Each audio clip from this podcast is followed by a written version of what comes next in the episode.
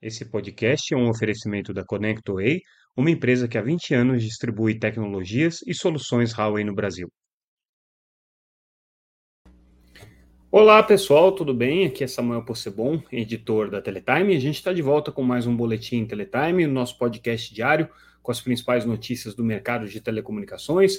Hoje trazendo para vocês o que foi destaque nessa segunda-feira, dia 19 no olhar, obviamente, da Teletime. Né? E a gente começa com a principal notícia que a gente destacou no dia, que foi uma declaração do secretário de, te de Telecomunicações do Ministério das Comunicações, o Hermano Tércios, é, trazendo um novo elemento aqui para a prioridade é, do Ministério para esse ano de 2024.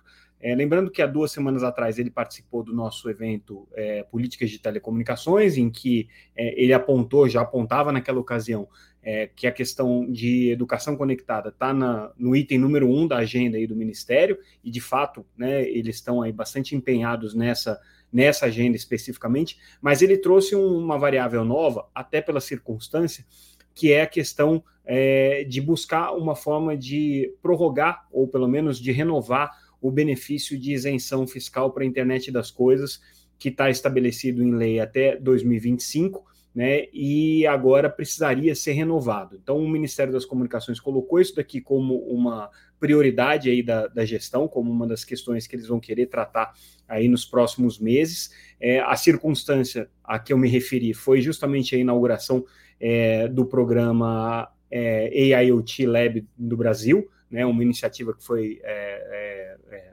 realizada em Campinas nessa segunda-feira, é, da qual participou o secretário de Telecomunicações, e aí eles estão, é, nesse momento, preocupados aí justamente com a questão de internet das coisas por conta desse benefício fiscal que foi concedido alguns anos atrás, com a legislação específica para isso, né, com a legislação que previu é, é, a isenção para a internet das coisas, para os dispositivos de internet das coisas, e é, seria interessante aí para o mercado continuar se desenvolvendo, até porque o mercado de IoT está desenvolvendo de uma maneira bem mais lenta do que se imaginava, que esse benefício é, fosse prorrogado. E por que, que é, isso é importante? Porque quando a gente está falando de internet das coisas, são milhões e milhões de dispositivos né, conectados. Muitas vezes milhões e milhões de dispositivos, nem sempre, mas é muito comum que a gente esteja falando aí de uma conexão na casa dos milhões é, de, de, de, coisas, né, de dispositivos de é, é, recepção. E cada um deles, é, pela legislação do Fistel, teria que pagar uma taxa específica é, para o Fistel. então foi feita uma mudança na legislação né, há alguns anos para prever uma renúncia fiscal dessa taxa de recolhimento do Fistel para os dispositivos de internet das coisas. E aí a preocupação do Ministério agora é com o vencimento disso daí. Então, é, é, um, é um, um novo elemento que ele traz aí como prioridade, é, sem, obviamente, deixar de fora aqui a preocupação que eles estão com escolas conectadas, né, que ele já tinha falado no seminário de políticas e reiterou aqui, né, o, o, o, propósito aí de você conseguir levar é, conectividade para 138 mil escolas, das quais você só tem hoje 18 mil é, bem conectadas, então você teria aí um desafio ainda de 120 mil escolas, o que dá mais ou menos 200 escolas por dia nas contas do Ministério. Cada dia que passa, né, o programa ainda não foi implementado, está mais difícil de chegar nessa meta aí, mas é, o Ministério está empenhado e a gente deve ter algumas novidades aí nas próximas semanas. Aliás, já fazendo um jabazinho aqui com relação a essa questão de escolas conectadas. No dia 27 de março, a Teletime realiza o seu já tradicional evento é, Educação Conectada, que acontece em Brasília. É, eu digo já tradicional porque a gente começou a falar desse assunto três anos atrás, né? E agora ele está realmente na crista da onda. Então, é um evento em que a gente já vem é, trabalhando aí há algum tempo né? E todo mundo está convidado a entrar lá no site da Teletime, www.teletime.com.br, para conferir a programação do evento que a gente já divulgou lá, dia 27 de março, em Brasília. Seguindo aqui com as notícias do dia, outra importante notícia que a gente traz, na verdade, só reforçando uma coisa que a Teletime já tinha antecipado há algumas semanas atrás, é, na nossa entrevista é, com o Leandro Guerra, que é o presidente da EAF, entidade responsável aí pela implementação das metas de 5G, é que o Brasil chegou finalmente aqui à marca de 2 milhões de kits de recepção em banda KU distribuídos para os beneficiários do cadastro único, é, como decorrência aí dessa política que foi estabelecida com o leilão de 5G. Contextualizando e relembrando rapidamente, no leilão de 5G realizado em 2021, é, as empresas que venceram é, o leilão, a licitação na faixa de 3,5 GHz, tinham como compromisso fazer uma, uma, é, uma aplicação do recurso é, referente à compra daquela faixa de frequência numa entidade chamada EAF, que é essa entidade que eu me referi agora, que tem como responsabilidade instalar é, kits de recepção é, na casa de todos os é, beneficiários do cadastro único que dependiam das, da, dos sinais é, da televisão é, via satélite em banda C para receber os seus sinais de TV, é, e esses kits permitiriam a migração para a banda KU, que é uma outra faixa de frequência que não causa interferência no 5G, por isso que teria que ser feita essa migração, né, é, para que depois possa ser desligado o sinal na faixa de banda C. É, então, esse, essa obrigação aí, esse compromisso né, que a, a, as operadoras tinham que implementar, é, inicialmente se previa que se fosse chegar aí a 10 milhões de domicílios é, recebendo esse kit, começou muito devagar o processo, é, no final do ano passado se atingiu a marca de 1 milhão de domicílios já com o kit é, instalado, né? E aí agora, é, um pouquinho antes aí do final de fevereiro, a EAF está anunciando a marca de 2 milhões. Então ela conseguiu aí no intervalo aí de praticamente um mês é, chegar, é, dobrar essa base né, e chegar à marca de 2 milhões. Por que, que isso é importante? Porque significa que o processo está se acelerando. À medida que se vai chegando mais para dentro do país com as iniciativas aí de distribuição desses kits e de divulgação da possibilidade de recepção gratuita do sinal é, de TV via satélite, mais pessoas que são beneficiários do cadastro único estão recebendo é, esse kit de recepção. Lembrando que não basta ser beneficiário do cadastro único, é necessário ser beneficiário do cadastro único e ter uma antena de parabólica banda C ativa na residência. Então, tem que ser feito um trabalho de verificação para ver a qualificação é, desse, desse credenciado no cadastro único, se ele pode receber ou não o kit de recepção em banda KU, mas isso é importante porque movimenta o mercado de recepção via satélite, é, cria um mercado de é, consumidores de é, sinais de televisão na banda KU, que tem como característica aí, o sinal digital mais robusto, com boa qualidade, é, e, obviamente, movimenta o mercado de fornecedores de kit de banda KU, de antena de banda KU, né, de instaladores, como eu mesmo já coloquei. É, é, agora, a expectativa da IAF era chegar aí até 5 milhões e meio, sendo que vai ser feito uma nova pesquisa para saber exatamente quantos kits vão ser distribuídos, mas ainda deve ficar bem abaixo aí da, da meta inicial, que eram é, 10 milhões de kits. A gente traz também uma entrevista é, com um executivo da Positivo, falando é, da Positivo Tecnologia, falando sobre a estratégia da empresa para o 5G. A gente conversou com o Leandro Rosa dos Santos. É, o Leandro ele é responsável hoje né, pela área do, da Positivo é, que cuida da estratégia de inovação. É, e aí, a Positivo tem uma característica interessante, que é um, ser uma fabricante brasileira, né, que está apostando em terminais de 5G, de baixo custo, né? até R$ 1.500 é o, é, é o terminal mais caro que eles têm.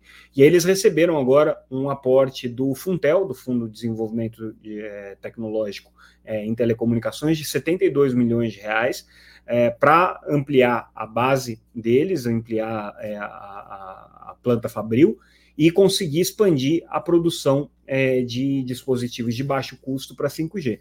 Interessante essa notícia, é, não só porque é um fabricante né, de, de é, dispositivos que está estabelecido aqui no Brasil, mas é, porque tem sido um pleito recorrente das operadoras de telecomunicações de que se consiga chegar é, a terminais de 5G mais baratos para que o 5G possa se massificar. Ele está performando é, de maneira razoável, está crescendo o 5G, mas não tem trazido ainda receita para as operadoras. Então, o, o, ganho financeiro do 5G passa muito pela é, adoção é, maciça do, do, do, massiva, perdão, do, do 5G, para que é, as operadoras possam fazer a desativação aos poucos da rede 4G, que tem um custo maior é, de operação do que a rede de 5G. Então, essa é a, é a, estratégia hoje das operadoras e por isso que eles estão tão preocupados em conseguir fazer essa migração rápida para o 5G. Essa, essa notícia que, que a Positivo está recebendo, esses recursos do Funtel, né, e a estratégia da empresa de ter uma, uma ampliação dos investimentos é, vai muito nessa linha, né, de conseguir fazer com que uh, o 5G se massifique se, e se popularize no Brasil.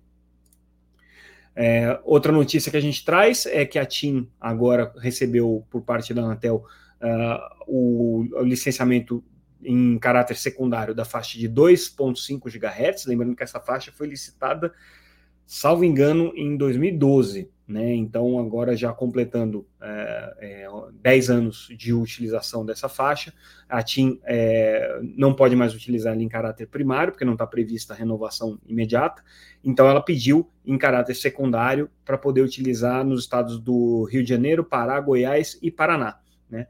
É, foi concedida essa autorização, é um pedido para cinco anos, de prorrogação para cinco anos, para não correr o risco de deixar os usuários que estão ali pendurados na rede 4G, nessa faixa de 2,5 GHz, é, é, com deficiência do serviço.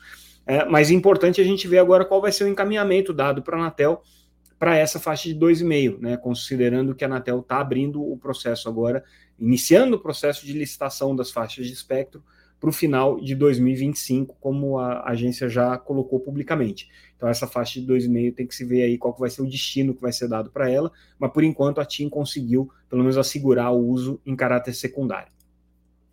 A gente também traz a notícia é, da aprovação pelo BNDES do investimento na Clemar Engenharia, uma empresa do setor, no valor de 15,6 milhões de reais para projetos. A, a Clemar é uma empresa que hoje tem como foco principal né, é, é, é, o desenvolvimento de infraestrutura de postes, totens e caixas subterrâneas, então esse é o foco aqui principal da Clemar, e esse investimento do, do, do BNDES é, por meio do Funtel também, é um outro investimento que se dá pelo Fundo de Telecomunicações, vai muito nessa linha de conseguir fazer com que o Brasil desenvolva tecnologias relacionadas ao 5G a partir de empresas é, nacionais. Então, é, mais uma boa notícia aí para a indústria brasileira. E outra notícia que a gente traz é a Vero Americanet emitindo é, títulos de, de, de, dívida aqui, é, na verdade, crédito bancário, no valor de 150 milhões de reais, mais uma empresa que vai para esse processo de captação é, para buscar aí uma capitalização necessária para os próximos investimentos que eles vão fazer. Então, essa aí é a, é a notícia financeira do dia. Boletim hoje um pouquinho mais curto. É, on, ontem, no, no, nosso boletim, eu deixei de mencionar um fato importante que vai acontecer nessa semana, que é a divulgação do balanço da Vivo. Então, é mais um ponto aí para a gente ficar em atenção. Né? É, acabei pulando isso por alguma razão. E também a audiência pública que vai acontecer na quinta-feira sobre o, o regulamento de uso do espectro, que acontece na, na Anatel. É, é, esse regulamento é vital hoje, justamente para as questões que a gente está é, tratando aqui sobre utilização em caráter secundário, qual que vai ser o uso que vai ser dado para o espectro, novas políticas de gerenciamento e tudo mais. E é isso, pessoal. Com isso, a gente encerra o nosso breve boletim de hoje. Ficamos aqui um pouquinho mais resumidos. Tudo que a gente comentou aqui está disponível lá no nosso site, www.teletime.com.br também disponíveis nas principais é, redes sociais, sempre como arroba Teletime News. Se inscreva lá para receber a nossa newsletter, siga a gente nas redes sociais. A gente fica por aqui. Amanhã a gente volta com mais um boletim para vocês. Obrigado, pessoal, pela audiência. Tchau, tchau.